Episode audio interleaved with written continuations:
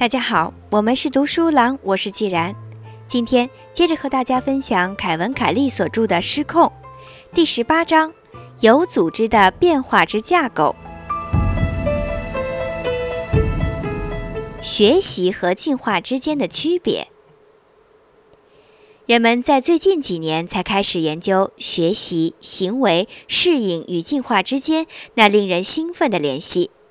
绝大部分工作都是通过计算机仿真进行的。生物学家们曾经或多或少地轻视这些工作，不过情况已经今非昔比了。有一批如戴维·艾克利和迈克尔·利特曼。杰弗里·韩丁和史蒂文·诺兰这样的研究人员已经通过仿真实验，明确无疑地揭示了会学习的生物族群是如何比那些不会学习的生物族群更快地进化的。这里所说的学习，是指通过改变行为来不断搜索种种可能的适应性。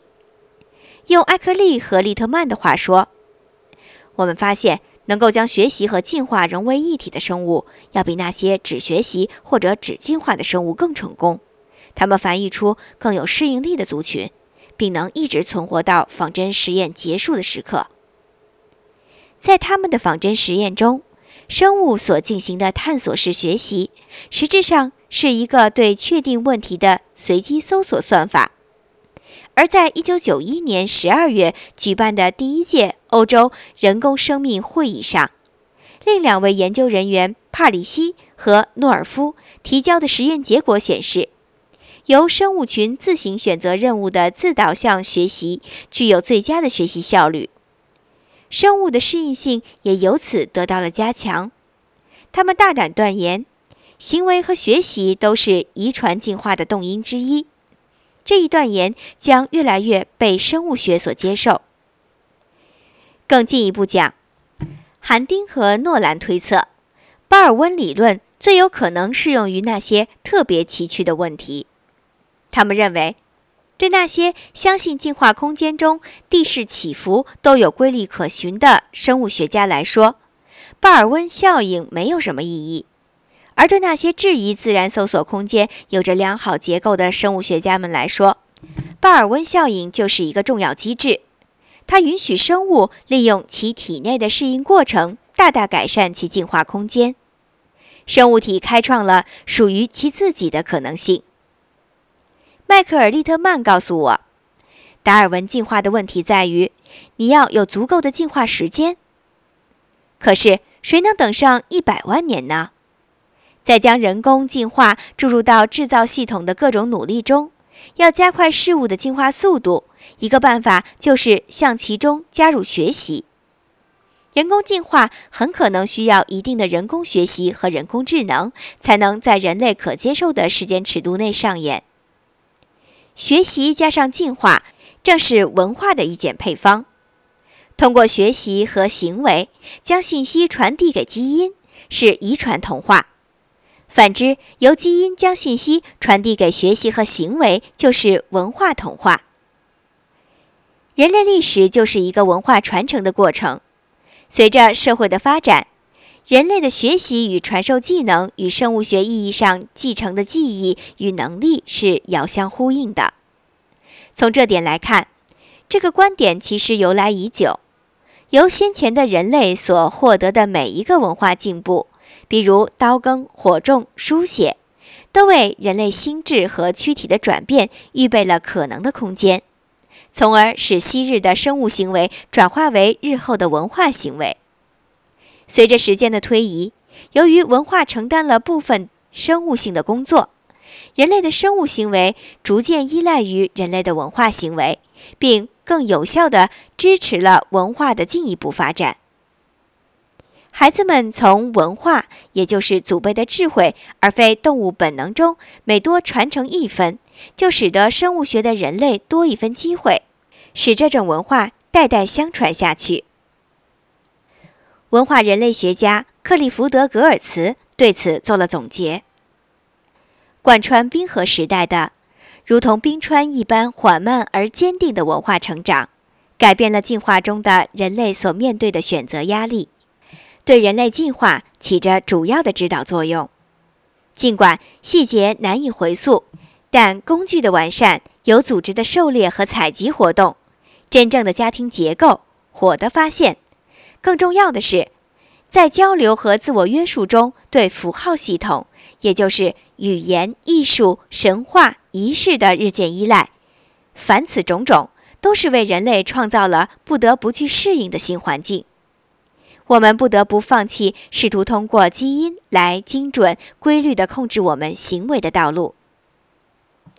如果我们把文化看作是一个自组织系统，一个具有自己的日程和生存压力的系统，那么人类的历史就会显得更有意思了。理查德·道金斯曾经表示。那些自复制的思想或文化基因体系能迅速积累自身的事物和行为。我认为，对于一个文化来说，最本源的动力就是复制自身以及改变环境，以有利于其传播。除此之外，别无其他。消耗人类的生物资源是文化这个自组织系统得以存续的一个途径，而人类在一些特定的工作上也往往。善假于物，书本使得人类的头脑从长期储备信息的负荷中解脱出来，得以去做些别的事情；而语言则把笨拙的手势交流压缩为省时省力的声音。经过世代的变迁，文化会承载起越来越多的集体功能。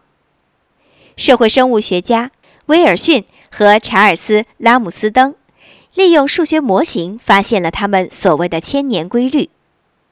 计算表明，文化进化能带动基因的重大变化，使之在一千年内就能迎头赶上。他们推断，在过去千年里，人类所经历的文化上的巨变，可能会在基因上找到一些影子，尽管基因层面的变化可能是我们还无法察觉的。威尔逊和拉姆斯登认为，基因和文化的耦合是如此紧密。以至于基因和文化不可分离地连为一体，任何一个发生变化，都将不可避免地迫使另一个也发生变化。文化进化能塑造基因组，但也可以说基因对文化也存在必然的影响。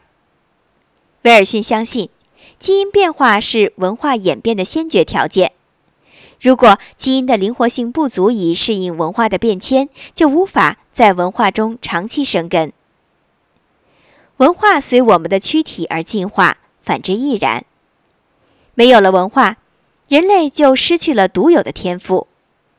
一个不那么恰当的证据是，我们无法把由动物养大的狼孩培养成有创造力的成年人。文化和肉体融合成一种共生关系。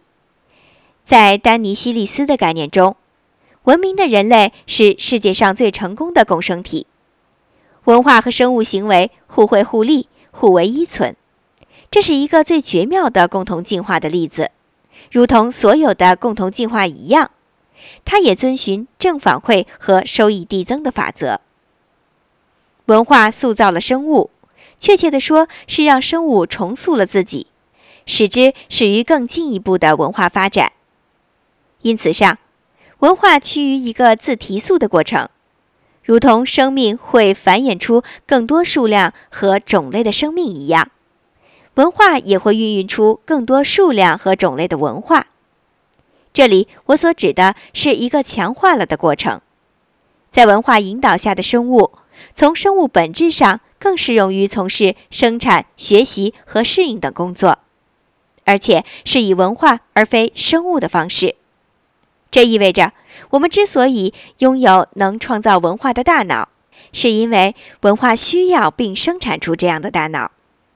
也就是说，人类出现以前的物种，不管曾拥有怎样微末的文化碎片，对于后继者们创造出更多的文化，都会有所注意。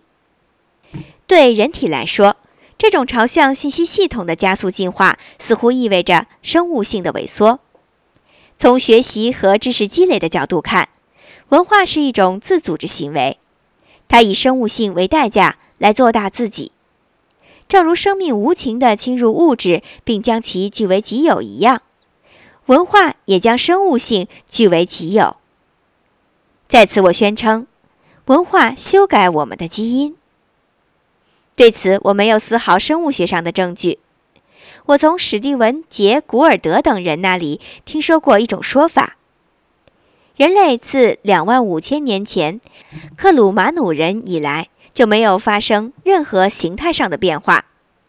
不过，我不知道这个说法对我的主张意味着什么，也不确定古尔德等人声称的到底有多么准确。从另一方面来说，生物退化的速度之快令人咂舌。栖息在全黑洞穴中的蜥蜴和老鼠，据说随时都可能丧失它们的视觉功能。在我看来，肉体只要有机会，就会将它每天背负的苦差事甩掉一部分。我想说的是，拉马克进化的优势是如此显著，以至于大自然找到了使其发生的方式。在达尔文的语义下。我会这样来描述它的成功：进化无时无刻不在细查这个世界，不仅仅是为了找到更适合的生物体，更是为了找到提升自身能力的途径。它每时每刻都在寻求在适应性上有所寸进。这种不间断的自我鞭策形成了一种巨大的压力，如同整个大洋在寻找一丝可以渗透的缝隙一样。迫使其提高自身的适应能力。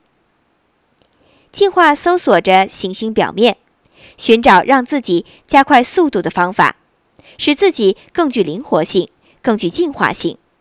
这并非出于他的主观努力，而是因为不断加速的适应性就是失控了的轨道。他行驶其上，身不由己。他搜索着，力图找寻拉马克进化而不自知。拉马克进化正是那丝更顺畅、更具可进化性的缝隙。随着动物不断进化出复杂行为，进化开始从达尔文枷锁中挣脱出来。动物们能对外界刺激做出反应，能够做出选择，还能够迁徙到新环境和适应环境的变化。这些都是为了准拉马克进化创造了条件。而随着人脑的进化，人类创造了文化。文化又催生了真正具备获得性遗传的拉马克进化。达尔文进化作为一个学习过程，不仅缓慢，而且愚钝。当最原始的脑组织诞生时，进化发现引入主动学习可以加快进化的步伐；而当人类的大脑诞生后，进化终于找到了预见并引导自身进程所需的复杂性。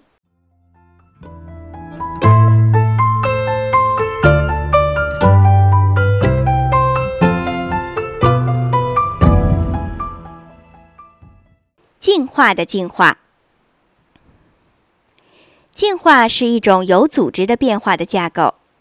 不仅如此，进化是一种自身求变、自行重组的有组织变化的架构。地球上的进化已经经历了四十亿年漫长的结构变化，未来会有更长的路要走。进化的进化可以归结为以下一系列历史进程：第一，系统自发。第二，复制；第三，遗传控制；第四，肉体可塑性；第五，咪姆文化；第六，自我导向的进化。在地球的早期岁月中，在尚无任何生命可进化之前，进化更偏心于那些稳定的事物。这里暗含着一个循环论证的逻辑，因为在太初时期，稳定意味着生存。进化可以更长久地作用于那些稳定的事物，因而稳定通过进化产生进一步的稳定。从沃尔特·方塔纳和斯图亚特·考夫曼的工作，我们得知，能够催化出自身产物的简单化合物，可以通过简明的化学过程形成某种自持的化学反应环。因而，进化的第一步就是进化出能够自我生成复杂性的母体。为进化提供可作用于其上的持久种群。进化的下一步是进化出自复制的稳定性。自复制为错误和变异提供了可能，由此，进化进化出自然选择，并释放出其强大的搜索功能。接下来，遗传机制从幸存机制中分离出来，进化进化出同时具有基因性和表现性的对偶系统。通过将巨大的可能形式之库压缩到致密的基因中，进化进入到一个广袤的运行空间。随着进化进化出更复杂的躯体和行为，躯体得以重塑自身，动物得以选择自己的生死之门。这些选择打开了躯体学习的空间，使进化得以继续进化。学习加快了下一个步骤。那就是人脑这台复杂的符号学习机的进化。人类的思考进化出文化和咪姆型进化，也就是观念进化。进化也因而能通过新的庞大的可能形式之库，以自觉和更聪明的方式加快自身的进化速度。这就是我们现在所处的历史阶段。只有上帝才知道进化下一步会走向哪里。人类所缔造的人工进化是否会成为进化的下一个舞台呢？显而易见的是，进化迟早会触及到自我导向这个进程。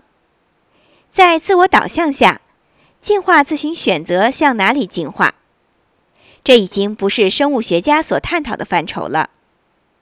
我倾向于将这段历史重述如下：进化曾经。并且将会继续探索可能进化之空间，正如可能图画之空间、可能生物形式之空间以及可能计算之空间一样，还存在一个探索空间的可能方法之空间。我们并不知道这个空间到底有多大，而这个元进化或者以超级进化、深度进化乃至终极进化名之，群寻于所有可能的进化游戏中。搜索着所有可能的进化生物体、米姆、生物群系，凡此种种，都只是进化用以维持其进化的工具。进化真正想要的，也即它去往的目的地，是揭示或创造某种机制，能以最快的速度揭示或创造宇宙中可能的形式、事物、观念、进程。其最终目的不仅要创造形式、事物和思想，而且要创造用以发现或创造新事物的新方法。超级进化通过从无到有分阶段的策略，不断地扩大自己所及的范围，不断地创造可供探索的新领域，不断地寻找更好、更具创造力的方法去创造，从而最终实现这一目的。这听起来有些绕舌，好像在说罗圈话，但我找不到不那么绕口的说法。或许可以这么说：进化的工作就是通过创造所有可能的可能性，借以栖身的空间来创造所有可能的可能性。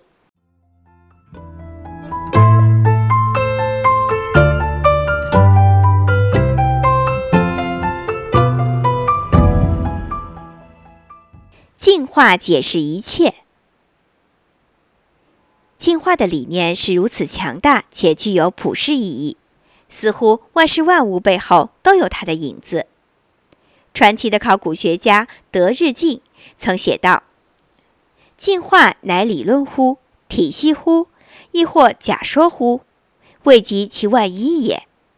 盖凡理论、假说、体系，皆须以进化为基本之原则。”方可成其为真。进化乃普照世间之光明，指引万物之航标，是为进化。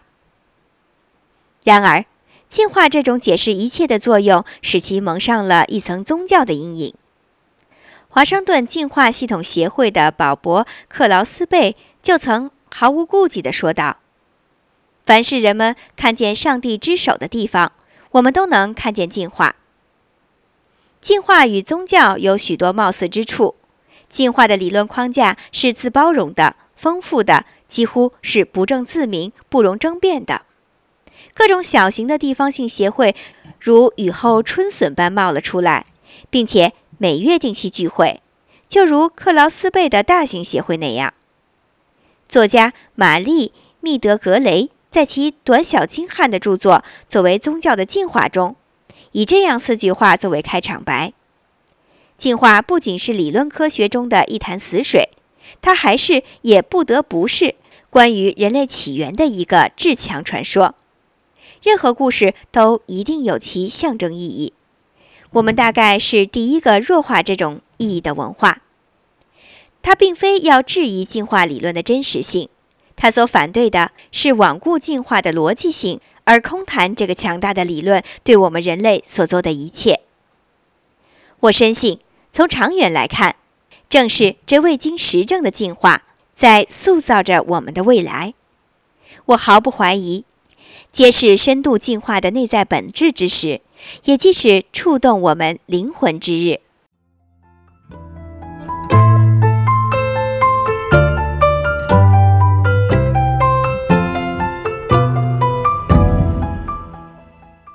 今天就为大家分享到这里，在下一小节中继续和大家分享本书的第十九章后达尔文主义。我是既然，我们是读书郎，谢谢收听，再见。